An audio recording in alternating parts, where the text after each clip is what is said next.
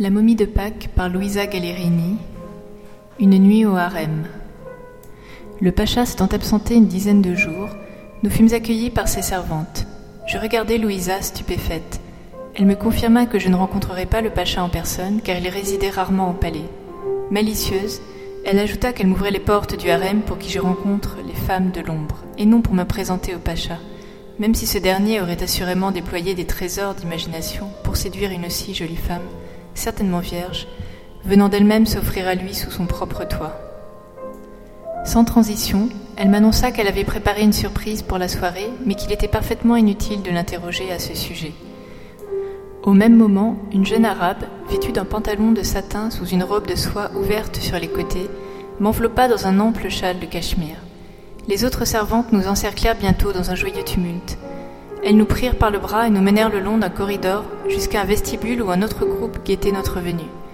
Certaines étaient habillées sobrement, d'autres arboraient des tissus aux couleurs éclatantes.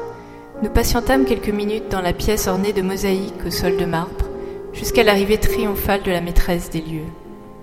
Richement vêtue, couverte de taffetas et de cachemire, portant au poignet et aux chevilles des bracelets d'or et de diamants, elle nous invita dans un salon au tapis chatoyant où nous prîmes place sur de moelleux divans.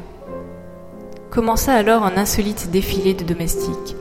On nous apporta des pipes brodées de fil d'or, des confitures parfumées et du café sur une petite table couverte d'un tapis de velours grenat et servie dans de délicates tasses en porcelaine. Inspectant la pièce du coin de l'œil, je ne distinguais ni livres, ni instruments de musique, ni plumiers, ni jeux, ni aucune autre forme d'occupation, de quelque nature fût-elle. Les fenêtres donnaient toutes sur la cour intérieure et son jardin muré. Certaines semblaient scellées, sans doute ouvrait-elle sur le monde extérieur. À peine avions-nous échangé trois phrases avec notre hôtesse qu'elle se désintéressa totalement de notre présence. De son œil morne ne transparaissait ni curiosité, ni aucune autre forme d'éveil ou d'intérêt. Son regard flottait dans le vide, se posant parfois sans se fixer sur notre tenue, détaillant un bouton de nacre, la dentelle d'un col ou d'un fond de robe, une manche doublée de soie. Nous entendions au loin les autres femmes du harem. Pourquoi ne venaient-elles pas se joindre à nous? Une heure s'écoula ainsi avant que notre hôte ne se levât péniblement, instantanément assailli par une colonie de servantes. Elle nous invita à reprendre la visite, ce que nous fîmes, ravis de rompre le silence pesant qui s'était installé. Nous suivîmes un long couloir qui conduisait à un escalier d'albâtre dont j'admirais la rampe, fort joliment sculptée dans le bois. À l'étage, plusieurs salons communiquaient, tous décorés à leur fin et parés de rideaux de gaz multicolores, de hautes glaces murales et d'épais tapis de Perse aux motifs alambiqués. Des banquettes étaient disposées çà et là, donnant vie aux pièces asphyxiées par l'abondance de luxueux ornements.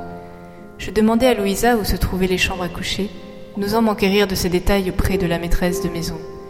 Cette dernière, qui guettait l'air de rien, se retourna aussitôt et me répondit Pas de chambre. Les femmes du harem, qui partageaient le même cabinet de toilette, dormaient un peu partout, sur des matelas qu'elles installaient à même le sol, où cela leur chantait. Sur ces paroles, elle nous mena au bain qui occupait plusieurs salles pavées de marbre et faiblement éclairées, où flottait une vapeur opaque. Dans l'une des pièces, un divan permettait de se reposer après la toilette. Notre hôte échangea quelques mots avec Louisa, puis tourna les talons, suivi de son insolite escorte. Nous restâmes seuls au milieu des bains. Intrigué, je demandai à mon amie où les autres femmes du harem se cachaient. Elle me répondit qu'après le bain, nous les rencontrerions. Nous attendaient dans le jardin où nous mèneraient les eunuques abyssins de la maison. Mais l'heure était aux ablutions et à la détente. Louisa me prit par la main et me mena dans la salle du fond où d'immenses cuves munies de robinets d'eau froide et d'eau chaude sortaient des murs. Sur la gauche, un bain chaud à l'eau de source avait été préparé à notre intention. Ma compagne agita une clochette suspendue au plafond par une fine cordelette brodée. Une jeune savante accourut aussitôt pour l'aider à se dévêtir. Je me détournai et attendis qu'elle fût entrée dans le bain pour solliciter de l'aide à mon tour. Étonnée par tant de pudeur, la jeune égyptienne gloussa en agitant les bras. Je ne compris pas ce qu'elle me disait, mais son regard était éloquent. Elle me déshabilla lentement en prenant soin de mes vêtements, sous le regard amusé de Louisa qui m'observait en silence assise dans le bain fumant qui ne dépassait pas de coudées de profondeur. Lorsque je fus entièrement nue, je la rejoignis. La servante apporta un assortiment de savon, des brosses et des serviettes. Louisa la remercia puis la congédia d'un geste. Elle éclata de rire. Nous sommes bien mieux toutes les deux, non? Sans attendre ma réponse, elle attrapa l'une de mes jambes sous l'eau et la posa sur le rebord humide. Au savon noir, elle frotta consciencieusement mon mollet, puis avec la brosse, elle élimina les peaux mortes. Elle fit subir le même sort à ma seconde jambe, puis me regarda en souriant. Je connaissais fort bien cette mine espiègle. Je protestai mollement pour finalement céder. Nous sortîmes du bain, elle reprit le savon noir et s'agenouilla devant moi. Doucement, elle frictionna chaque parcelle de mon corps, mon ventre et mes hanches, mes cuisses, mes reins, mon dos, mes bras et mes épaules. Quand elle eut terminé, elle prit la brosse et racla la peau morte avec énergie. Les chairs à vif, je poussai des glapissements de douleur. Elle me rinça abondamment en m'aspergeant d'eau fraîche, conservée dans des cruches en terre cuite. Tel un serpent au lendemain de sa mue, j'observais, honteuse mais heureuse, mon ancienne peau disparaître dans les rigoles. Elle mit fin à mon interminable supplice par un tendre baiser sur mon ventre rouge corail puis m'entraîna à nouveau dans le bassin où je savourais le délicieux contact de l'eau chaude sur ma peau enflammée. Je me laissai dériver, bercé par la vapeur et la caresse des vaguelettes. Quand j'ouvris les yeux, elle m'aspergea d'eau avant de me tendre le savon. Elle m'offrit une jambe, puis l'autre. À la cheville droite brillait son unique parure, le bracelet d'or que je lui avais offert. Elle me sourit et sortit de l'eau pour me présenter son dos. Je la suivis, chancelante, et la savonnait maladroitement, m'appliquant tant bien que mal, n'osant appuyer trop fort ni m'attarder trop longtemps. Lorsque je posai le savon, elle secoua la tête en arrêtant mon geste. Je ne compris pas immédiatement ce qu'elle désirait. Elle prit doucement mes deux mains et les enduisit de savon en les frottant longuement l'une contre l'autre. Puis elle posa le savon et sans me quitter des yeux, fit glisser mes mains de sa gorge à son ventre. Ce fut elle qui les retira, les rinça et y déposa la brosse. Profondément troublé, j'avais perdu l'usage de la parole. Je frictionnai vivement sa peau laiteuse, puis l'arrosai d'eau fraîche. Nous prîmes ensuite un dernier bain avant de nous enrouler avec bonheur dans les grandes serviettes. Louisa, dont les joues avaient sensiblement rosi, agita alors la clochette et une vieille servante nous apporta nos vêtements et des babouches en maroquin rouge garnis d'or et de perles fines. Lorsque nous fûmes prêtes, deux eunuques nous conduisirent au jardin où, dès qu'elles nous aperçurent, les femmes déferlèrent sur nous telle une tempête de sable, touchant nos cheveux, admirant nos bagues, colliers et bracelets, s'extasiant sur une broche en or fin ou un bandeau à cheveux. Les boutons de métal et de nacre qui ornaient nos robes eurent un franc succès, provoquant un attroupement dédié à la seule contemplation de ces pièces. En quelques minutes, nous fûmes assaillis par mille mains curieuses. Nous aurions sans doute fini en tenue d'Ève si notre hôte, traversant le patio par un heureux hasard, n'avait tout sauté à plusieurs reprises. Le nuage de mousseline, de laine, de velours, de coton et de soie se dispersa aussitôt dans un tourbillon de couleurs, et je pus enfin détailler les femmes sans identité qui décoraient la maison du maître. Elles me parurent petites pour la plupart, souvent sans grande beauté, le teint blême et les regards aussi tristes et vides que celui de la première épouse. Il y en avait de tout âge, les aînés paraissant plus gais que leurs cadettes. Était-ce parce que leur jour était désormais compté, que la mort les délivrerait bientôt de leur géole? Nous prîmes place sous un vénérable sycomore où un divan avait été installé près d'une table basse et de chaises de facture européenne, détail inattendu en ce lieu enchanteur.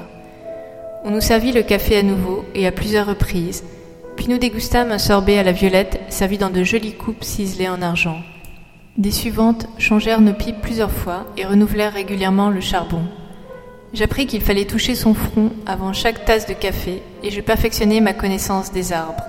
Je découvris le palmier dattier qui cachait dans ses inflorescences gonflées comme des épis de maïs des chapelets de dattes, le palmier doum au feuillage en soleil, aussi appelé Iphanae thebaïca, comme la ville Thèbes, le jujubier aux élégantes feuilles ovales, l'olivier qui poussait sur notre continent comme le pistachier aux jolies fleurs jaunes, l'acacia du Nil qui déployait ses bras tortueux comme une large ombrelle, et le ricin aux feuilles disposées comme les jambes d'une étoile de mer. En suivant la ravissante allée de graviers qui sillonnait le jardin botanique, je songeais à la ronde journalière des femmes du harem. Pensait-elle au pacha en déambulant? Imaginait-elle la vie en dehors du palais? Ou avait-elle oublié qu'il existait un monde à l'extérieur? L'après-midi touchant à sa fin, Louisa me dévoila la surprise qu'elle m'avait promise, une nuit au harem. Notre retour était prévu le lendemain matin, ce qui nous laissait de longues heures pour approfondir notre connaissance de ce lieu mythique. Lorsque je lui demandai où nous allions dormir, elle m'entraîna dans l'un des salons et désigna trois matelas roulés derrière une porte.